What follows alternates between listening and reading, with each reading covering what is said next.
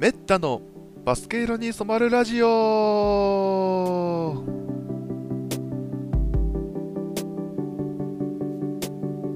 はいどうも皆さんこんにちはこんばんは。おはようございます。メッタです、えーバスケ色に染まるラジオ、えー今回が記念すべき20回目の配信となります、えーこの番組は、えーバスケットボールを愛してやまない私メッタが、えーバスケの魅力を一ファンとしての目線からざっくりとお届けするラジオとなります。はい、えー今日は収録日2021年10月24日ですが、えー NBA がついにね、えー10月20日に、えー開幕しまして、はい早速、まあ、開幕ということでね、えーやはり選手たちも非常に気合が入っており、ね、あのであのコロナでね少し制限されていたあの昨シーズンまでのねあの観客動員数も、ね、あのみんなマスマスク姿でありますけど、ね、もうコロナ前の、ね、状況に、ね、戻りつつありますので、本当にその熱気を感じながら、まあ、我々、ね、ファンもあの、まあ、画面越しではありますけども、毎日ちょっと、ね、眠れない日が続いております。はい。まあ、眠れない日というよりかは、まあ、あのちゃんと寝てはいるんですけど、あの家にこもりがちになるっていうね、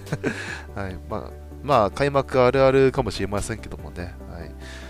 まあ、NBA は30チームありますから、ね、どうしてもなるべく多くの,、ね、あのチーム、試合をね、えー見て、まずはね、どんな、チーム状況かっていうのをちょっと見たいところがまず、ね、あったりしますんでね。とはいえね、やっぱり、さすがに仕事以外ずっと家にね、えーこもって 試合見るのもちょっと疲れるので、ね、あのたまにはあの外に出たり、ねまあ、あとはリアルバスケの方もね、ちゃんと行ったりとかは、えーしておりますので、はい。もちろんね、B リーグとか、あと、この間 W リーグも、ね、始まったばかりですけど、ね今回は NBA オンリーでね、あの話題でいきたいと思います。今シーズン、あのリーグ創設75周年ということで、75周年チームもね、の発表もありましたので、そちらの方も少しね、紹介していきながら、あ、あとはあの、ね、開幕直前にちょっとニコ生の方で、まあ、順位だったり、あのシーズンアワードだったり、ね、そういったところも、まあ、ざっくりですけども、ねあのシーズン予想なんかもちょっとしましたので、その辺も少しね、紹介しながら、開幕週の,、ね、あのちょっと気になった試合とかの話をしていきたいと思いますので、よろしくお願いします。それでは、えスタートいたします。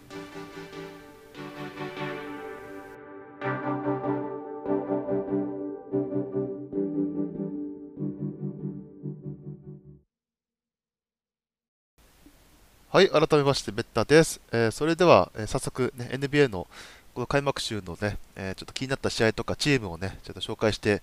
えーいきたいと思います。あの感想についてはね、あの本当に私の独断と偏見、まあ、個人的なあのものになりますので、あらかじめご了承ください。はい、まずはね、え開幕日、え2試合ね、ありましたけども、注目の昨年度王者、えミロキバックスの初戦、ねえーチャンピオンリーグ贈呈式もね、ありながらの、まあ、えーネッツ戦でしたけども、まあ、ネッツといえばね、えカイリー・アビーグのね、えーちょっとワクチン、えー拒否問題もありまして、ね、あの彼がちょっと合流しないままあのシーズンが始まってしまったんですけども、えーまあ、その話はちょっとね、あのちょっと置いときまして、えーまあ、バックスがね、あのまずモチベーション最高の状態で、ね、あのまあ、優勝したけど、もうヤニスをはじめね、あみんなハングリー精神そのままに、メンバーもまあほぼ変わってませんし、非常に攻守で性の高いバスケをね、えー披露しまして、127対104でね、まあ、快勝ということになりましたけども、ねあのー非常にヤニスが冷静にね、あのまあプレーをしていたんですけども、まあね、でもやっぱり まあとんでもないブロックとかね、うん、見せたり、まあ相変わらず、ね、人間離れした能力を発揮して、いたので、これは本当にバックス、えー今シーズンもあの優勝候補筆頭になりそうだなっていうのは改めて感じましたし、逆にネッツはね、あのまあ、カイリーがいないのもそうですけども、まあ、デュラント、ハーデンはね、あのまあ、いつも通りのね、個人としてはいつも通りの活躍、あるいはね、新加入のね、あのスパーズから来たミルズなんかも良かったですし、なんですけど、まだね、ちょっとチームが、ね、全体的にまだ仕上がってないなっていうのは、えー感じましたので、まあ、もともとね、あのハーデン、KD を、えー中心に、ね、あの組み立てる、まあ、チームではありますからね、まあそこはしょうがないところであるんですけども、えー少し違いがかかるかなという感じはしました。で、もう一つがえ、ウォリアーズ、レイカーズですね。まあ、この2チームもね、あのまあ、ウォリアーズはまだクレイ・トンプソンがまだ復帰、まだ時間がかかるという状況ではあるんですけども、ね、あの昨シーズンからね、引っ張ってるステフィン・カリー、それから、まあ、あのドレモのグリーンももちろんなんですけど、あのウィギンズですね、はい、改めてね、このクレイが戻るシーズンということで、あの彼らをどう、ね、組み込ませるかっていうところが、すごくあの注目ポイントだったと思うんですけど、えー、この開幕戦に関してはすごく良かったと思いますし、ねあのまあ、ちょっとレイカーズが、ねあのまあ、トレードで取ったウェストブルックがちょっと本調子じゃなかったっていうところ、ねまあ、どうしてもレブロンとかね、えー、アンソニー・デイビスがいると、なかなかボールシェアもね、あのまあ、しなければいけないっていうところもあったり、っていうところもあって、ね、あのやっぱりチームの完成度としては、ねもともとその土台のね、しっかりしているウォリアーズが、ね、ボールも人もよく動かす、ね、えバスケを展開してて、まあ、カリーに徹底マークはね、レイカーズはしてたんですけど、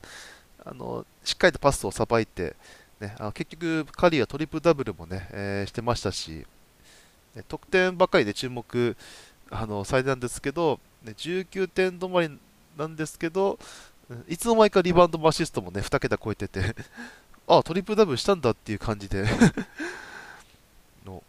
まあ、それでもね、あのまあ、ウィギンスとかがね、しっかり点を取って、ね、あの最後、レイカーと突き放しましたので、そこは、まあ、やはり、ね、強いなっていう、ね、感じはしました。最終的にはま7点差ですけど、ね、レイカーズはちょっと、ね、少しまだね、そのまあ、スタメンのレブロン AD はね、非常に良かったですし、あのベテランのね、控えが出てくるあのドワイト・ハードとか、あのカメラ・アンソニーなんかもね、すごく良かったんですけど、うーん、まあ、ここもまだね、チームとしてはこれからかなっていうところで、ね、あのまあ、大型ね、補強したチームは大体こんなもんですからね。しかもちょっと、ね、あのベテラン、えー、ドロイということで、まあでもね、開幕戦だからかもしれないですけど、すごくね、テンポはね、あのアップテンポで、あの、思ったより走れてるなって感じはしたんですよね。まあ、これがシーズン続けられるかどうかはちょっと、えー、疑問ではあるんですけどもね。まあ、そんなわけでね、はい。えー、っと、まずは、この2試合から始まってて、次のね、えー、翌日が えっと、残りの、ね、試合がダーッとね、始まって、えー、11試合もね あったんですよね。この日からすんごい、えー、のなんかもうプレーオフじゃないかっていうくらいの、盛り上がりを見せた試合がいくつかありまして、え、まずは、えー、ペイサーズ・ホーネッツの試合ですね。あのホーネッツがあの3クォーターでペイサーズにあの20点以上点差つけられて、ね、あのこのままずるずるかという感じだったんですけど、えー、ホーネッツが、ね、いきなりペイヤードのシュート確率が落ちてきたのと同じタイミングで、えラメロボール中心に 大爆発をして、3クォーターのうち20点差をひっくり返しちゃったんですよね。4クォーターは接戦だったんですけど、ね、あの去年はちょっと怪我が多かったコードン・ヘイワードの活躍で、ね、1点差逃げ切ったっていう、あのペーサーでだったらちょっと勝ちを、ね、逃してしまったあの試合になってしまったんですけど、ただ、まあ、いいところもあって、まあ、怪我人が多い中で、あのルーキーのえー、クリス・デュアルテですね、はい。まあ、24歳のルーキーなんですけど、ね、開幕から27得点、スリー6本でしたっけ？あのそこはすごく、ね、あの目立ってましたね。あそれからあのセルティックス、ニックス、ねあのまあ、ボストン、ニューヨークっていう、ね、伝統の,、ねあのまあ、古豪対決でも、ね、あったんですけど、えー、スコアが、ね、138対134。えー、これダブルオーバータイムの末なんですけど、まあ壮絶でしたね、これは ね、あのニックスがね、あの4クォーター最後ね、突き放して、あの逃げ切るかなと思ったんですけど、ね、ちょっと最後、セルティックス、ね、ディフェンスにちょっと捕まって ね、ミス連発して、で最後はあの、ね、マーカス・スマートの3で追いつかれて、ね、あのオーバータイム突入になったんですけど、このオーバータイムで、ね、躍動したのが新加入のエヴァン・フォーニエですね、フランス代表。ね、あのまあ、しかも、ね、あの昨年はあのマジックとあと古巣ボストンにも、ね、のいたので、まあ、古巣対決になったんですけど、えオーバータイムだけで3、3本、4本くらいもうスパスパ入れまして、やっぱり彼のね、スマートなバスケっていうのはすごく個人的には好きでね、はい。まあ、代表でもそうなんですけど、ね、昨年ちょっとランドルとか、ねえー、に頼りがちだったオフェンス、あとはローズですね、はい。まあ、ケンバー・ウォーカーも、ね、あの獲得したので、ね、ローズをしっかりとシックスマンから、ね、起用することができて、ね、あのだからランドルとかバレットをね、プレータイムはちょっと伸びてしまったんですけど、まあ、それ以外はかなりね、あのプレータイムのシェアはあの昨年よりはマシになるのかなという、まあね、いくらティボドヘッドコーチであっても ね、あの少しマシになるかなっていう、ね、ところありました。ね、その中で、まあ、まあ、ランドルもね、最後はしっかりと、ね、体張って、ね、あの、まあ、エースらしい仕事はしてましたし、あと、アールバレットもね、あの後半すごくよく良かったんですよね。青負けあとはね、あのセンターも去年怪我していたミッチェル・ロビンソンなんかもね、しっかりとダブルダブル、まあ、ある程度時間ね、プレーできれば、本当にニックスはね、去年よりいい位置に、ね、いけるんじゃないかなという予感は、ね、するんですよね。で、逆にセルティックスはね、あのこの開幕戦は、あのジェイレン・ブランがね、すごくあの爆発して、スリー8本の46点だったんですけど、テイタムが15分の2っていうスリーの、ね、確率でちょっとブレーキになってしまって、ちょっとここが残念だったかなっていうところですね。あとセルテックスといえばあの、ね、シュルーダーがレイカーズからやってきて、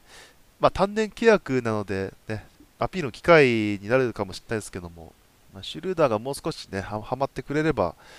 あのまあ、ボストはもう少し、えいい試合ができるのかなというふうにはちょっと思いましたけど、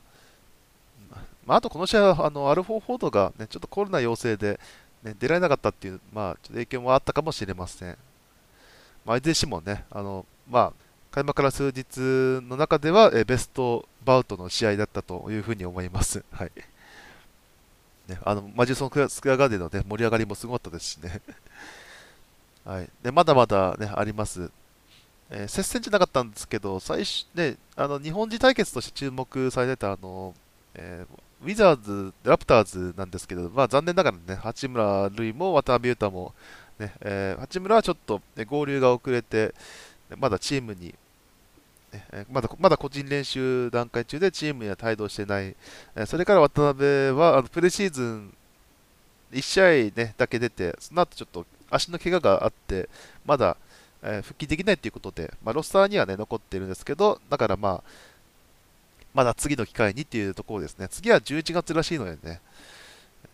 まあ、その時にね、あのまあ、マッチアップできできたらいいですね。まあともう一つの注目ポイントは、あのラプターズって昨シーズン、あのフロリダ州タンパであのトロントに帰れなかったんですよね、コロナの影響で。だからもうずっとアウェーゲームをしているような、ね、まあ、半分タンパでやってるけど、まあ、ちょっと選手にとってはストレスになったんじゃないかなという、まあね、シーズンになったわけで、まあ、待ちわびた、ね、トロントのファンが、ね、あのね、ティップオフ前後はすごくね、やっぱり熱気が感じられてよかったですけど、うん、試合としてはちょっとね、ウィザーズのいいところばかりが、あまあ、ウィザーズもね、あのまあ、バタついてた、ね、時間帯もありましたし、ね、あのまあ、そこはウエストブルックがね、えー、移籍したり、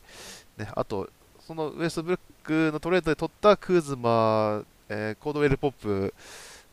あとは、ね、ネッツから獲得したディーン・ウィディなんかもね、ポイントガードになったりとか、ね、いろいろ変わったりとかしてしたりね、まあ、何よりヘッドコーチがね、あのスコット・ブルックスからあの、まあ、ナゲッツでディフェンスのアシスタントコーチとして知られていたというあのウェス・アンセロ・ジュニアを連れてきて、ね、の初戦だったのでね、まあ、でも、ね、昨シーズンの、ね、ウエストブルックビールととにかく中心になってやってたシーズンとは全く違う、ね、チームになりそうだなっていう感じは、えー、しましたね。はい。まあね、八村が、まあ、戻ってきて、早くそういうね、みんな揃ったね、ウィザーズを見たみたいなところでありますけど、まあ、それはそれはまだね、先になりそうなので、またね、新戦力の、ね、あの DVD クーズマのね、あの活躍を、えー、楽しみにしたいなというふうには思います。で、あと、ラプターズはね、あのルーキーのスコッティ・バーンズがね、えー、非常にあの何でもできるね、あのまあ、オールラウンダー的な選手として、ね、あちょっと活躍しそうな感じもありますので、ここも、えー、楽しみではありますね。えー、それから、まあ、同じ日だと、えキングス、ブレイザーズが、ちょっとブレイザーズがね、え、ちょっとキングスに遅れを取って、まあ、最後追い上げたけど、まあ、リラードの同点3が最後入らなくて、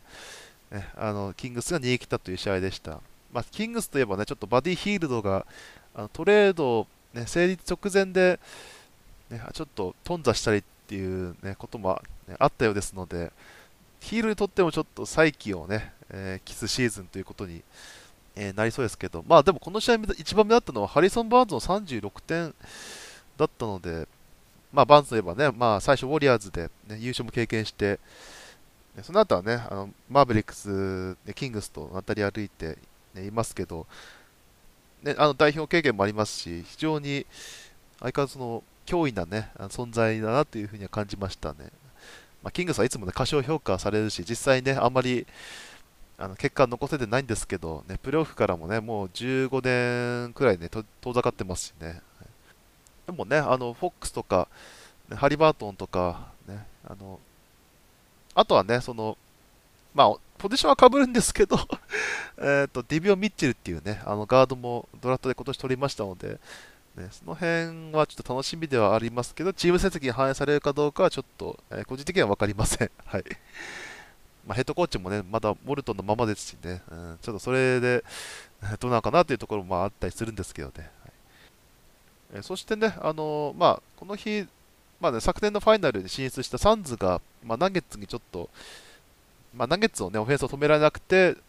ね、あのちょっと開幕戦黒星っていう、ね、試合もあったんですけど、ナゲッツではね、まあ、あのジャマール・マレーがあの膝の靭帯を、ね、切っている状態で、でまだ復帰には、ね、時間かかるっていう中で、ただまあね、MVP のヨキッチがね、あの健在ですし、あとね、マックス契約をね、結んだマイケル・ポーダー・ジュニア、あとね、昨年トレードで来たアーロン・ゴードン、そして完全復活のウィル・バートン、だったりね、この辺がいますので、タレント自体はね、えー、まあ、マレーの復帰は待たれますけど、十分揃ってるという、えー、ところで、ね、まあ、十分脅威になるんじゃないかなというふうに、えー、ちょっと思いましたね。はい、何よりヨキッチがね、やっぱりなかなか、まあ、エイトン、さすがのエイトンもちょっと苦戦 ね、ちょっと強いられてましたので、まあ、サンズにとっても、ね、エース、ブッカーの、ね、調子が上がってこないとなかなか、ね、そう簡単に勝てる、ね、試合はそんな多くないのかなというふうには感じました。で、今話したのが、えー、まだ開幕2日目の話なので ね、ああと3日分くらいあります。はい えー、22日金曜日は、まあ、3試合だけでしたけど、あの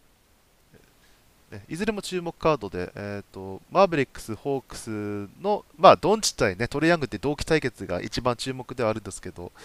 ね、あのホークスが圧倒しましたね、113対87で、ね、トレヤングがもうあのロブパス出し放題でジョン・コリンスとか、ね、カペラとかが あの飛びまくってましたね。まあ、そういう意味でやっぱりホークスが、ね、昨年カンファレファイナルまで行った、ね、自信がそのままね、プレーに現れたのかなっていう感じは、ね、しますし、ね、そしてね、あのえ、バックス、ヒートっていうね、あのヒートにとっては開幕戦が組まれたんですけど、えー、まあ、これもね、あの昨年、あのプレーオフでスイープ負けを食らっているので、ね、そのもうリベンジに燃えてた試合でしたね。何よりディフェンスがちょっと素晴らしくてね、えー、最終的に137対95っていう大差になるんですけど、まあ、バックスもあのドリュー・ホリデーがね、ちょっと開幕戦で怪我して、この試合休んでたっていうのと、あのブルック・ロペスもちょっといなかったので、まあ、もちろんね、少しそういった影響はね、えー、あったと思いますけど、あの3がね、全然入らなくて で、ディフェンスでスティールもね、結構されて、ね、あの1クォーターだけ40対17っていうね、ちょっと大差になったんですけど、途中、なんか7分経過したくらいまでバックス3点くらいに抑えられてて、その間ヒートが、ね、20点差つけたっていう、ね、試合になったんですけど、それがもうそこで勝負は決まった感じでしたね。まあなんといっても、あの去年バックスにいたあの PJ タッカーがね、ヒートに移籍して ねまあ、早速ね、持ち味のディフェンスと、あとはね、あのスリーポイントをね、しっかり決めてたり、ね、あと、アデバヨがすごくね、えー、いい動きをしてたりとか、えで、なんといってもエースのジミー・バトラーがね、あのまあ、淡々とね、攻守でいい仕事を続けてた。あとはね、プレシーズンですごく良かったタイラー・ヒーローが、ね、ベンチから27得点ですか。えー、まあ、実は予想では、シーズン前の予想では彼が MIP じゃないかなっていう予想もしたんですけど、まあ、ベンチから使うだったら6マン賞も十分狙えるなんか活躍が見込めそうですね。あのヒートはちょっとベンチ層が少し弱いかなという、とこだけちょっと個人的には懸念はしてるんですけど、まあ、それを感じさせないあのまあさすがにさすがヒートよく鍛えられているというね試合では、ありました。これをシーズン通して持続できるかもちょっと、えー、見てみたいなというふうには思います。あとはねあのカイ・ラウリーがあの来ましたからね。ねちょっと怪我してまあ、次のペイサー戦はちょっと休んでたんですけど、ね、で最後に、えクリッパーズ、ウォリアーズ、ね、クリッパーズとっては開幕戦、えー、まあ、クリパーズも河合レナードがあのプレオフの時にねあのちょっと人体部分断裂ということであのちょっといつ復帰できるかわからないっていう状況の中、ねあのまあ、もちろんエースはもう1人の,、ね、あの得点源であるポール・ジョージにはなるんですけども、ね、個人的に期待しているのが、やっぱりテレンス・マンですね。あプロフで良かったですけど、彼もね、あのスタメンではなく、あのベンチスタート、6マンとしての起用が、えー、多くなりそうですね。あのスタメンがあの、えー、ブレッドソーっていうね、あのまあ、バックスにもえいましたし、あのその後ペリカンズでね、えー、まあ、1シーズン過ごしたんですけど、その前がね、あのえー、クリッパーズから始まってるんでね、彼のキャリア。クリッパーズ、サンズ、バックス、えー、ペリカンズ、そしてまたクリッパーズという,、え、いうところですかね。まあ、早速、ねえー、22点も取ってますね。はいまあ、そうなるとやっぱね、あの同じくプレーオフで活躍してたレディ・ジャクソンとか、あとマーカス・モリス、でセンターはズバッツ、そこにエース・ポール・ジョージ、えー、でベンチからテレンス・マン、えー、あるいはケナード、ウィンズローとかのね、まあ、職人型の選手もいますしね、えー、若いですけどね、結構ここも、あの、まあ、河合が戻ってくるまでは、ね、なんとか持ちこたえられるんじゃないかなというふうな、ねえー、そういう期待を持たせる試合ではありましたね。最後はちょっとウォリアーズのカリーに ね、あのディープスリー何本も食らって、ちょっと撃沈してしまいましたけど、ね、115対113ですか。カリーが3、8本の45点、10リバウンド あの結構カリーにボール集まるし、プレータイムも結構長いんですけど、38分ちょいか。なのにちょっと全然なんか、ね、疲れをあんま感じさせない ね、もう彼33なんですけどね、今年。全然それ感じさせなかったですね。で、まあ、もちろんね、それを脇で支えるグリーン、ウィギンズっていうね、あの存在がいてこそではあるんですけどね。あのやっぱ開幕戦のレイカー戦の時みたいにね、徹底マーク、やっぱうん、カリーされないと、やっぱこうなるんだなという、まあ、もちろんクリッパーズもディフェンスはすごい頑張ってたんですけどね、頑張ってたけど、やっぱり一瞬の隙とかね、やっぱりそこを打たんだろうっていうタイミングでディープスリー打ったりとか、でそれで確率も、まあ、まあ、高いわけだから、もうやっぱりお手上げですよね ね。もうカリーはあと5年経っても同じようなプレースタイルで、なんかやれそうな気が して、ちょっと恐ろしいですね。まあ、あとね、あのイグダーラもヒートから戻ってきて、結構ベテランなんですけどね、半分くらい試合で出ましたから、ね、あのやはり状態は良さそうですね、そのチーム全体で。だであとはね、一回、クレイ・トンプソンをどういうタイミングで迎え入れるかっていうことだけになるとは思いますけどね。で、えーとえー、昨日にあたる10月23日も、えー、ザザッと、ねえー、ウィザーズのホーム開幕戦、相手はペイサーズ、ね、この試合もえ、死闘になりましたね。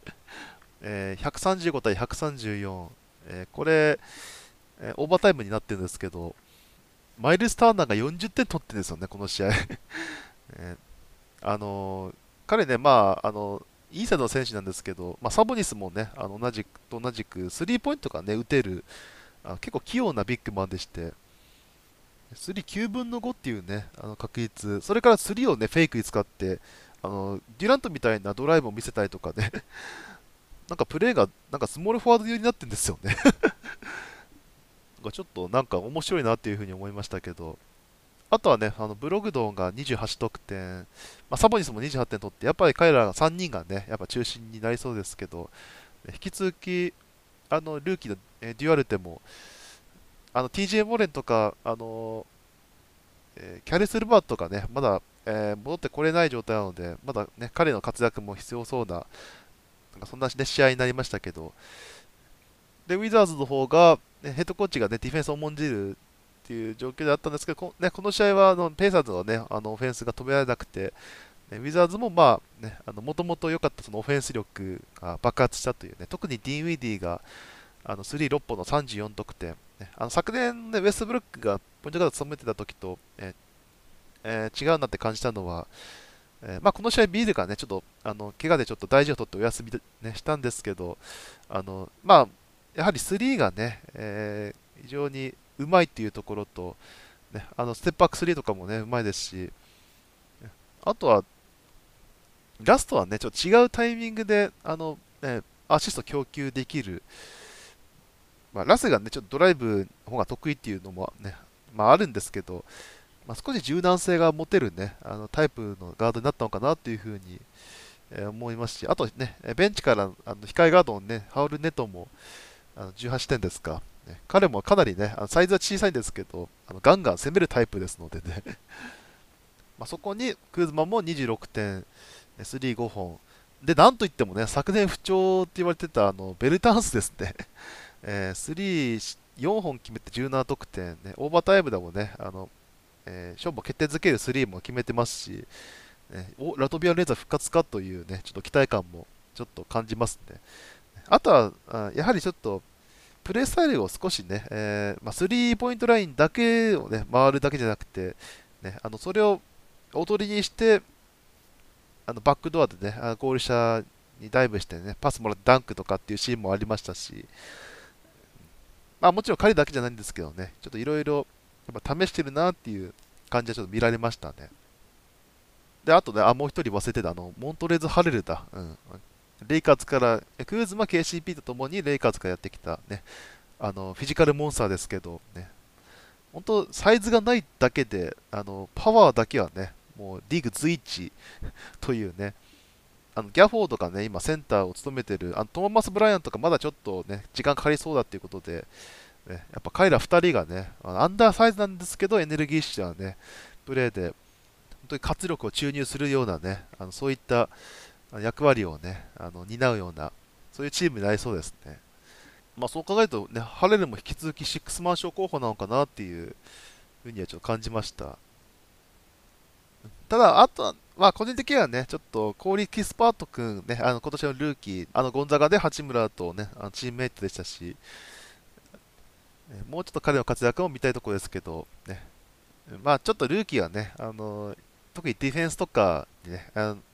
とか笛の基準に結構苦しんだりとかするので、ね、去年のアブディアもそうでしたしね、まあ、ここは長い目で見る必要があるかなっていう感じですね。まあ、いずれにしてもね、このウィザードはちょっと面白いチームに、ね、去年とは違う意味で面白いチームにはなりそうですね。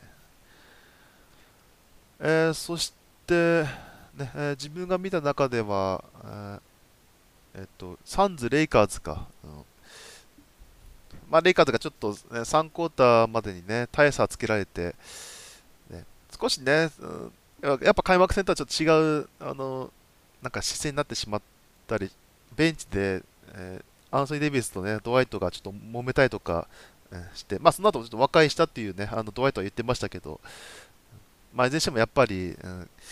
思ったより大変そうだなっていうのは感じましたし、あとサンズがね、開幕戦ちょっと負けてたので、クリス・ポール、ブッカーがね、パフォーマンス上げてきて、えブリッジスも20点超えましたし、ブリッジスもあの契約延長したんですよね。結構いい値段で。ね、だからね、やっぱり進化をね、あのちゃんと見せないといけない、えところだと思いますけど。で、レイカーズ4クォーターになって、やっとギアがね、入って、ね、ウエストブルック、やっとらしいドライブをね、発揮したりとか、っていうのはあったんですけど、時すでに遅しというね、ところでありましたね。だからもう少しね、この辺は、まあ、ボーゲルヘッドコーチはね、まあ、起用大変だと思いますけど、まあ、どこでね、スイッチをね、えー、入れられるかっていうところですよね。であとは、あのー、ダイジェストでしか見れなかったんですけど、えっ、ー、と、ブルーズ あのペリカンズ相手のね、えー、昨日の試合、128対112だったんですけど、まあ、派手でしたね。ハイライト製造機みたいな、ね、チームですね。ロンゾボールがトリプルダブル、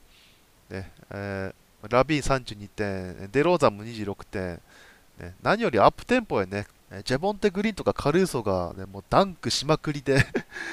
ねえー、本当にあの走らせたら一番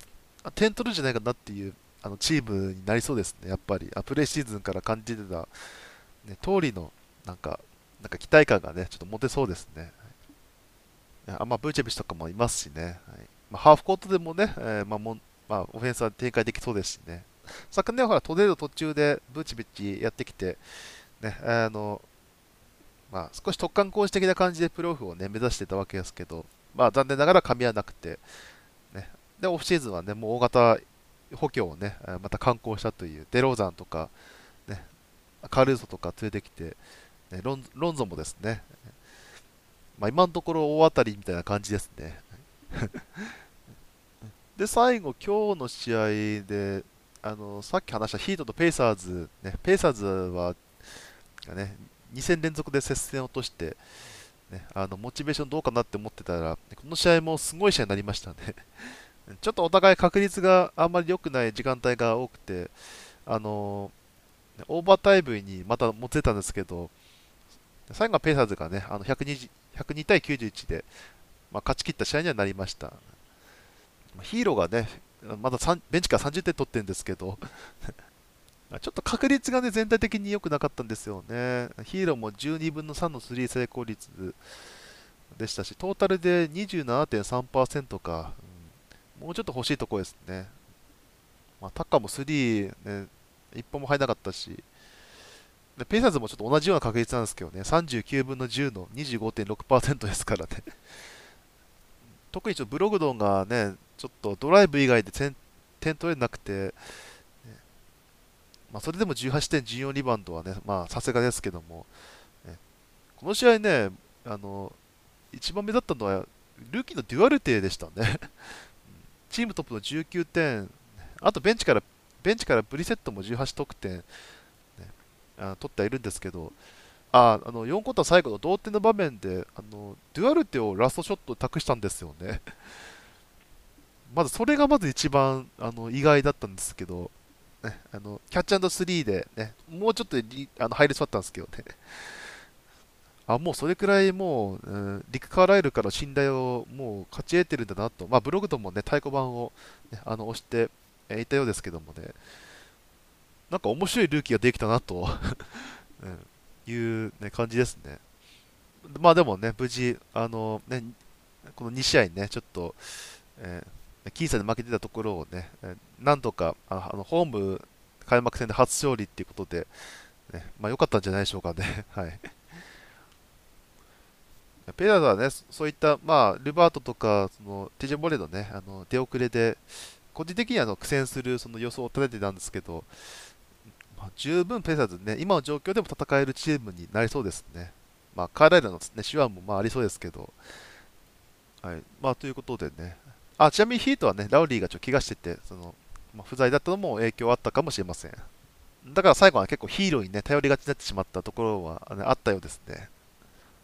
はい、ということでね、えー、まあ、なんとか見えた試合はまこんなところですけども、ねま、他にもね、まだまだ紹介しきれないチームはたくさんありますので、ね、あのおいおい紹介できればとは思いますけども、ね、で、えシーズン予想のね、ちょっと話も少し、えー、して、え、おきたいとは思いますけども、まあ、いつもね、あのまあ、このポッドキャストを始め始める前からずっとニコ生で、ね、あのシーズン前にあのレギュラーシーズンの、え、順位と、まあ、優勝チームまでは最近ね、あのちょっと大胆発言はしてなかったんですけど、えー、今年は、まあ、えー、流れなんかサンズって言いまして ちょっとフラグにならないかちょっと、えー、心配ではあるんですけど、まあまあね、あの、一ファンのね、意見なんで、まあ、大物解説者とかでも何でもないですしね、あの、まあ、ざれ事だと思っていただければいい,、ね、いいんですけど、まあ理由としてはね、やっぱりあのクリス・ポールにやっぱり優勝してほしいですし あのまあ、多分ね、東から上がってくるのはバックスにまたなるかもしれないですけどね、今のチーム、他のチーム状況を考えるとね、はい、で東の対抗馬になりそうなのは、あさっきね、あのかなり太鼓判を 押してたあのニックスですけど、ね、去年が4位で、今年は2位くらいまで上がりそうな予想を、ね、立てたり、ね、してます。まあ、1はもちろんバックスです。まあ、あとはネッツ、ホークス、えー、あとヒートあたりが、ね、続くような、えー、予想にしてましたけど、その後がブルーズ、えー、っとあとホーネッツかな、えー、8枠がこの辺に、えしてますね。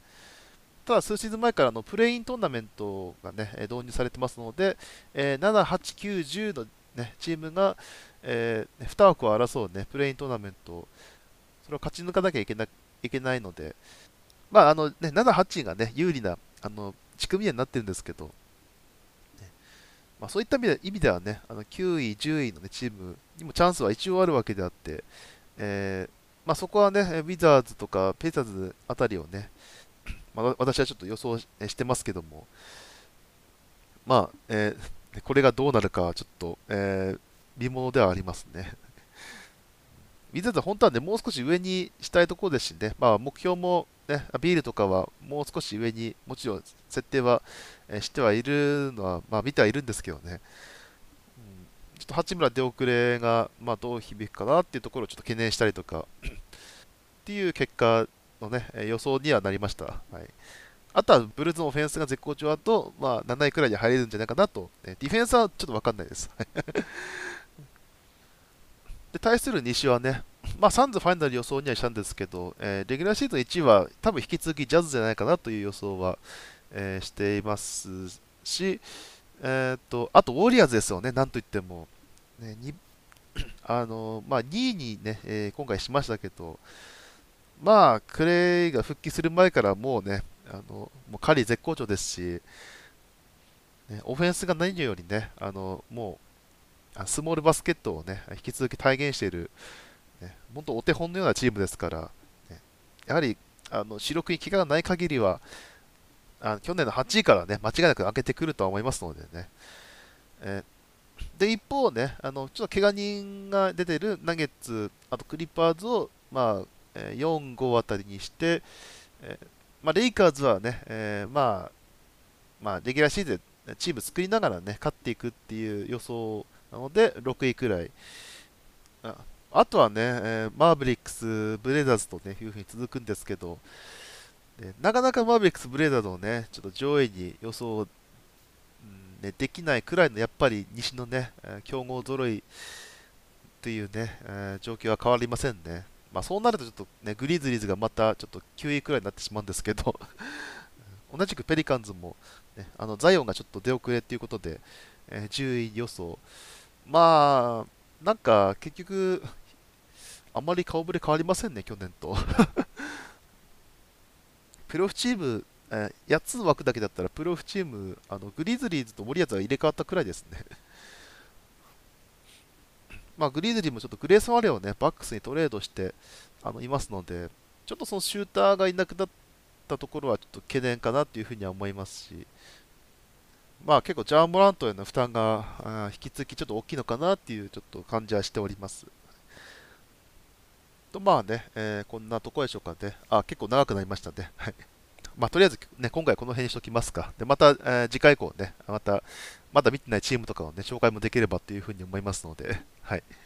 あとはね、あの皆さんのね、面白かった試合のリクエストなんかもね、随時募集しておりますので、ね、あのお便りの方とかから、ね、ぜひ、投稿していただければあの紹介しますので、えー、よろしくお願いします。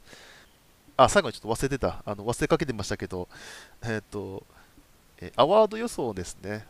これも非常に難しいんですよね、毎シーズン。ね、で、大体予想通りにならないっていうね、いうとこなんですけど、えー、MVP に関して言うと、えー、カリーって予想をしたんですよね。まあ、もちろんね、他にも、あの、ジャズのミッチェルとか、あの東で言えば、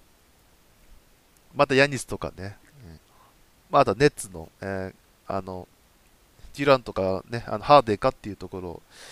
だったりはするんですけども、まあ、場合によってニックスのランドルなんかもあったり。うん。まあ、いずれにしても、ね、やっぱり上位予想したチームの、ね、エースということにはなるんですけども、まあね、あの今のところやっぱりカリなのかなっていう感じは、えしております。まあ一応これ開幕前に予想したものではあるんですけども、ここまではもう、カリーが乗りに乗ってるっていうね、ところで、まあ、引き続き楽しみにしたいところですね。まあ、あとはね、その、MIP とか、最も成長した選手ね、あと最優秀ディフェンス賞とか、えー、校長オブザイヤーだったりもあるんですけど、まあ、その辺はちょっとまた、おいおいちょっとね、もう時間も結構押してるのでおいおい話していきたいと思います。ねまあ、もしね、あの全部見たいという方はあの、ブログのリンクをね、貼っておきますので、そちらの記事を、えー、ぜひご覧ください。はい、ということで、ここまで NBA 開幕週の、えー、ダイジェスト、それから、え個人的な、えシーズン予想のね、え話でした。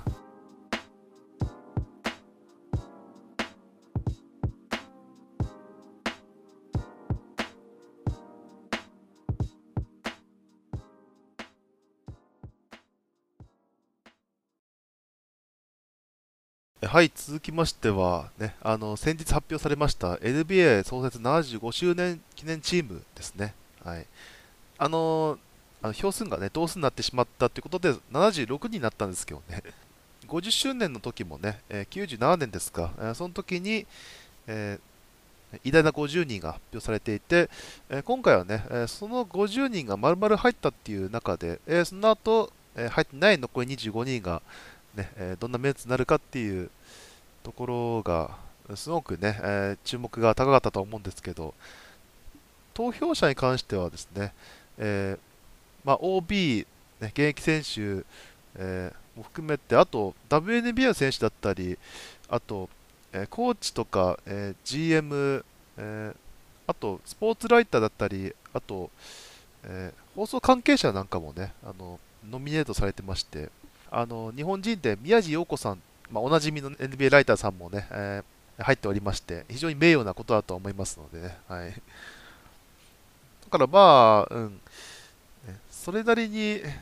まあ、公平性は保たれているのかなというふうには思いますけど、やっぱりね、どうしても、あのえー、最初の50周年での50人をね、あの入れたとすると、残り25人からやっぱ漏れてしまう人は、やっぱり、ね、発生し,、まあ、して、まあ、いろいろ議論が起こってますけどもね、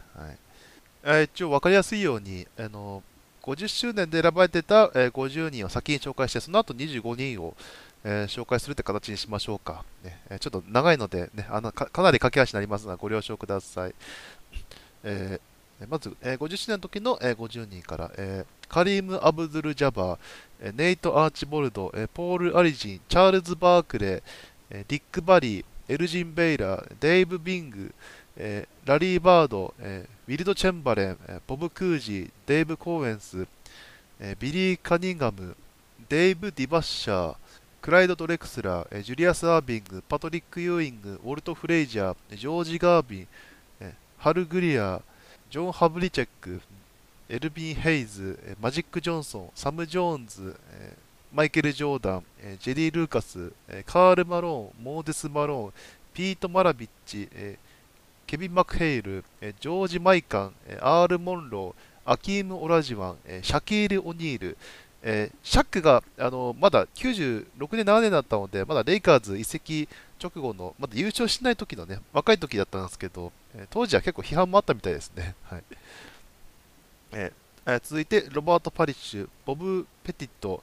えー、スコティ・ピッペン、えー、ウィリス・リード、オスカール・バッソン、デイビッド・ロビンソン、ビル・ラッセル、ドルフ・シェイズ、えビル・シャーマン、ジョン・ストックトン、アイザイア・トーマス、あこれはピソーズの時のアイザイア・トーマスですね。はい、ネイト・サーモンド、ウェス・アンセルド、ビル・ウォルトン、えジェリー・ウェスト、レニー・ウィルキンス、えジェームズ・ウォージー、はい、ですね。まあ、名前挙げるだけでもやっぱり聞いたことあるレジェンドばかりで、あもちろんね、白黒時代の、ね、選手もたくさんいるんですけど、ただね、あの実はこの中に入ってないレジェンドもすでにあの、ね、いたりして、ね、あのこれから紹介する25人、えー、新たに選ばれた25人、残りの26人ですね、えー、それを紹介しましょう。えー、レイ・アレン、えヤニス・アデノ・クンボ、えカーメロ・アンソニー、えコービー・ブライアント、えステフィン・カリー、アンソニー・デイビス、えティム・ダンカン、ケビン・デュラント、えケビン・ガーネット、ジェームズ・ハーデン、アレン・アイバーソン、えレブロン・ジェームズ、ジェイソン・キッド、カワイ・レナード、デイミアン・リラード、ボブ・マッカドゥ、えレジー・ミラー、スティーブ・ナッシュ、えダーク・ノビツキー、クリス・ポール、ゲイリー・ペイトン、ポール・ピアース、デニス・ロットマン、えドウェイン・ウェイド、ラッセル・ウェストブルック、そしてドミニク・ウィルキンス、え以上になりますねえ。ドミニクが実はあの50人から漏れてるんですよね なんか当時はあのまだあの現役でスパーズに所属してた、えー、ということなんですけども、そのスパーズの、ね、所属した時ってあのティム・ダンカー取るために、ね、あの結構チームが負けまくってた時で それで、まあ、ドミニク自身もね、まあ、晩年でちょっとあの評価それで落としたんじゃないかっていう説がなんかあるらしいですね。はいまあ、でも今回、ねえー、まあ、選ばれてよかったんじゃないかなとは思うんですけども、えそれからもう一人あの活躍したのは70年代から80年代にかけてなんですけどもあのボブ・マッカドゥっていうね、えーと、ビッグマンがいまして、えー、でこれは豆知識ですけど、あの今、B リーグのサンロッカー渋谷に所属しているジェームズ・マイケル・マッカドゥが、そのボブから見て、えー、またいとこの息子に当たるという、えー、ことだそうです。はい、彼もあの MVP とか受賞歴がありながら、えー、50人から漏れたっていう選手で、えー、今回75周年で、えー、めでたくね、えー、入ったという、え、ところもあったり、あと、えロットマンですね。あの、ジョーダンとね、ピッペンは、あの偉大な50人にはも選ばれてましたけど、ロットマンはね、ブーズ来たのが、ね、95年、6年シーズンでしたから、ね、あのそれ以降にね、あのやっぱりジョーダンたちと一緒に3連覇して、ね、そこで再評価されたっていうところなんじゃないでしょうかね。ねまあ、それまではね、やはり、あのね、ピストンズ優勝はしてましたけど、まあ、悪童ってイメージもね、強かったですし、まあ、ブルーズに入ってもそれは変わらなかったんですけど、うん、そのブルーズでそのリバウンドの能力がね、より評価されるようになったのかなという感じはちょっとしました。はいね、この間ゲストにね、来ていただいたジュンシーさんは、あのその90年代のブルーズファンなので ね、あのロットマンが入ったことをすごく喜んでました。はい、で、えー、一番最初話した、でじゃあや、ねえー、そのこの75人に、ね、選ばれなかったスターたちということで、ね、早速議論が、ね、起こってますけど、えー、パウ・ガソルとか、えーと、ビンス・カーター、ドワイト・ハワード、あるいはね、あのダンカとともにね、スパーズの屋台骨だったトニー・パーカー、マヌジノビリあたりですからね、それからあの、まあ、あの全盛期はね、ちょっと長くなかったトレイシー・マグレーディ、ティー・マック、えー、あとはね、中国の動く万里長城、ヤオミン、ね、この辺は少しね、えー、全盛期は短くて、まあ、あんま票が入んなかったのかなという、まあ、いう感じはしますね。まあ、そんな感じで、あとはね、あの他になんか選んで欲しかった人がいれば、なんか、あのー、お便りいただければ、それを紹介、えー、できればと思いますので、はい。ね、まあ、ね、私からね、まあ、ビンスカッターがちょっと、まあ、押したがちょっと意外だったくらいで、ね、あとはまあ、うん、まあ、こんなもんかなっていう感じはするんですけどもね。うん、ドワイトはね、まあ、あの最初、マジックがレイカーズに来た時に、ね、うまくいかなかったところが、やっぱ響いてるのかなっていうところは、ね、ちょっとありますし、ね、今はね、もう献身的な、ね、あのバックアップセンターとして優秀ではありますけどもね、まあ、もしかしたらね、もっと、ね、あのシャックの、ね、後継者として偉大な、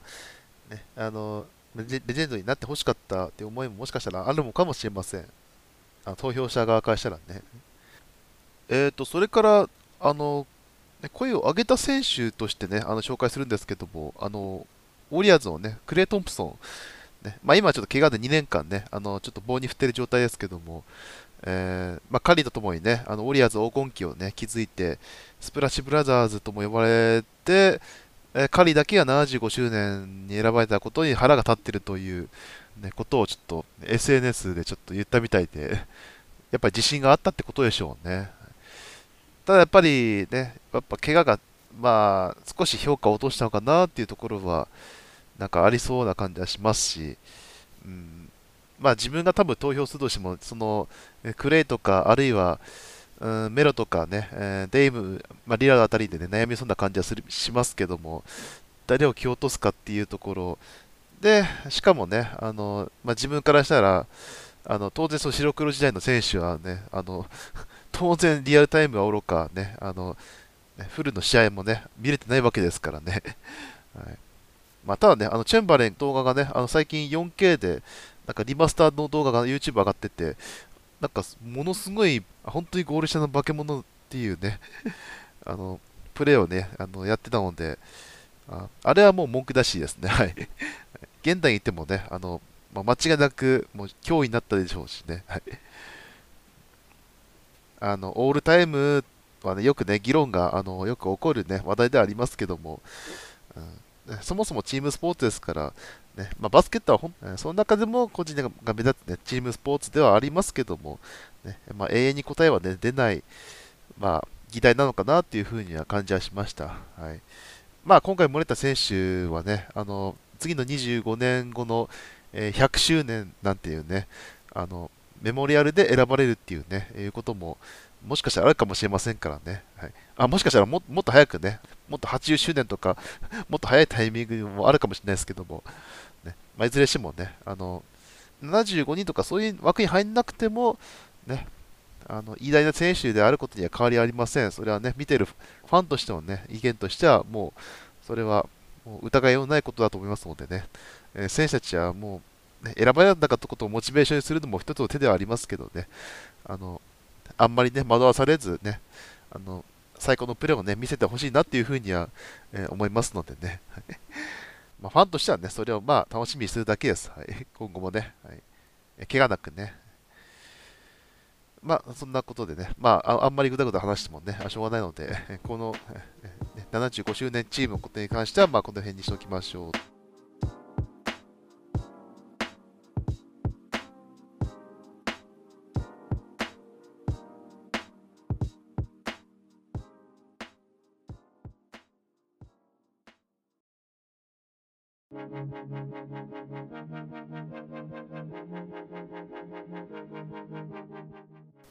はい、ということで、えー、ここまでお届けしてまいりました、えー、バスケロイスマラジオ第20回目の配信、えー、いかがでしたでしょうか、え理想はね、え NBA のね、え話を、まあ、長くても40分くらいでコンパクトに、ね、まとめたかったんですが、えやはり話し始めたら止まらなくなってしまいましたね。はいまあ、それだけね、やっぱあの開幕から数日で、まあ、熱戦が非常に多かったということでもありますし、ねえー、創設75周年チームのね、えー、話も、ね、いざね、えー、触れ始めたらね、まあ、ちょっといろいろ発見があったりね、森田選手たちのね、まあ、こともね、まあ、ありましたし、まあね、いろんな議論はね、まあ、あると思いますけども、ね、あのそれもね、含めて、話題性としてはね、まあ、面白かったかなというふうには思います。はい、ただね、あのまあ、こちらのラジオとしてはね、あの NBA だけじゃなくてね、あの引き続き B リーグも、あとね、女子の W リーグもだし、まあ、嬉しいニュースもありましたね。あの馬場雄大選手がね、えー、G リーグの、ね、テキサスレジェンズに戻ってきたっていうね、えー、ニュースもありましたので、再びね、あの NBA を目指すね、あの馬場選手のね、あの奮闘がまた見られると思うと、まあ、あの八村、渡辺と同じくらいね、あの楽しみがまたできましたね。それとあとね、大学ですよね。えー、NCA のね、一部のネブラスカ大学にね、転入した富永啓生選手、はい、もう 3x3 とかでもね、えー、オリンピック活躍しましたし、あとはもう夢のね、NBA のね、あの扉を、え、開けるかっていうところですよね。もうそこは本当に注目してい、きたいところですね。まあ、今後はね、あのまあ、各カテゴリーでバランスよく、ね、あのまあ、NBA もね、少し、少し時間を抑えながらね、まあ、いろいろ楽しんでいきたいと思いますので、はい、ということで、えー、引き続きお便りの方お待ちしております。えー、ポッドキャストの視聴ページに、えー、投稿フォームのリンクを貼っております。えー、不当とはもちろん私はバスケに関する質問、えー、番組の感想、意見、えー、ゲスト出演の希望などもお気軽に投稿してください。えー、Twitter では、ハッシュタグバスケ色メッタで投稿できます。はい、そして、えー、ニコニコ生放送も毎週水曜日、えー、夜10時半からね、えー、やっております、えー。不定期で土曜日もやりますけども、えー今シーズンは基本水曜夜、えー、が中心となりますので、えー、ご了承ください。はいえーということでね、あのまあ、開幕したばかりの NBA も含めて、ね、これからどんどんね、あのよりね、バスケ色に染まる、ね、ラジオ、えニコ生としてね、えやまあ、半年以上ね、え皆さんと一緒にね、あの盛り上がっていきたいと思いますので、え改めてよろしくお願いします。ということでね、20回目の放送は、この辺にしておきましょう。また次回の放送でお会いしましょう。メットでした。さようなら。